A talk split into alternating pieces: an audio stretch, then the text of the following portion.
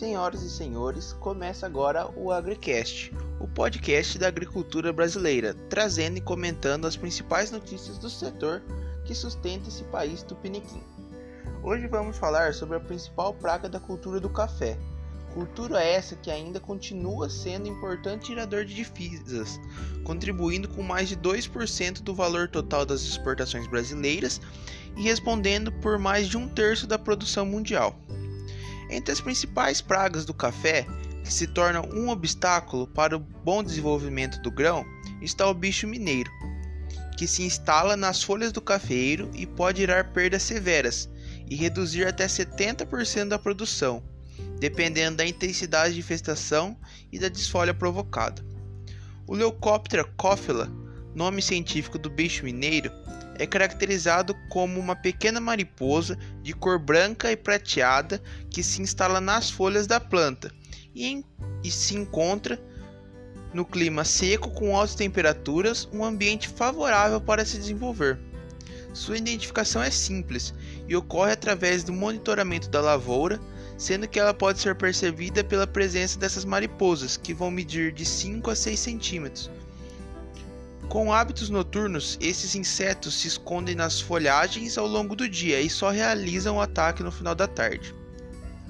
O ciclo evolutivo pode durar de 20 a 87 dias, dependendo do clima do ambiente que a lavoura está situada, sendo que a mariposa é estimulada pelo calor, o que torna o período da vida mais curto e tem como consequência ataques mais intensos e severos da folha do café. A lagarta do bicho mineiro é que causa as lesões na folha, deixando um vazio entre as duas epidermes, as populares minas. Essas lesões diminuem a área fotossintética e em altas infestações pode levar a uma grande desfolha, que, quando acontece na pós-colheita, causa danos irreversíveis para a safra seguinte. Isso porque o cafeeiro perde sua principal matriz ener energética, exigindo que as reservas que seriam destinadas ao pegamento das flores sejam utilizadas para a formação de novas folhas.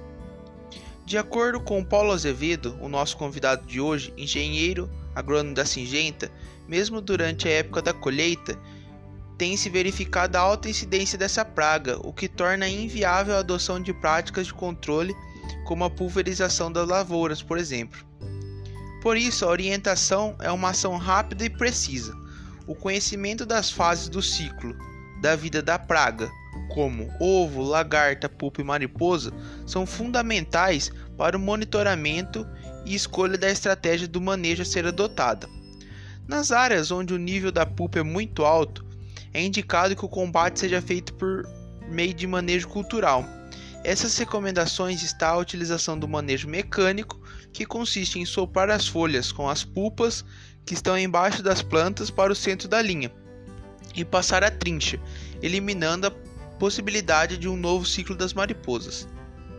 Outra medida considerada importante é a sepsia, que consiste em manejar as pulverizações de inseticida para diminuir o número de mariposas e ovos depositados sobre as folhas sem proteção. Parte importante do manejo preventivo do bicho mineiro é a realização do monitoramento constante da lavoura. É uma estratégia que gera bons resultados para quem produz.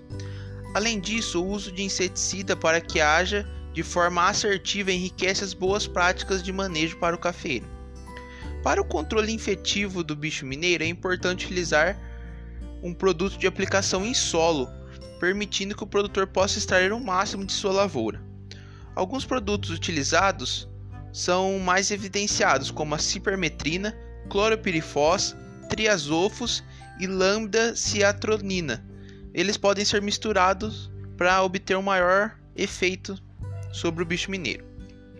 O controle biológico ocorre naturalmente com predadores e parasitas do bicho mineiro e também podem ser inseridos, podendo citar respectivamente as vespas, Originus niver penteado dias e Styrolipus reticulatus, penteado dias, e que, que perfuram as minas e predam as larvas. E também os micro que são capazes de parasitar a larva ou a pupa. Entretanto, o uso indiscriminado e inadequado de inseticidas podem acarretar em morte de inimigos naturais, como consequente desequilíbrio da produção do bicho mineiro.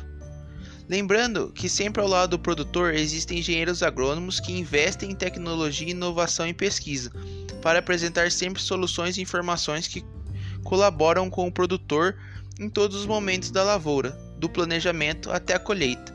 Se encerra agora mais um AgriCast.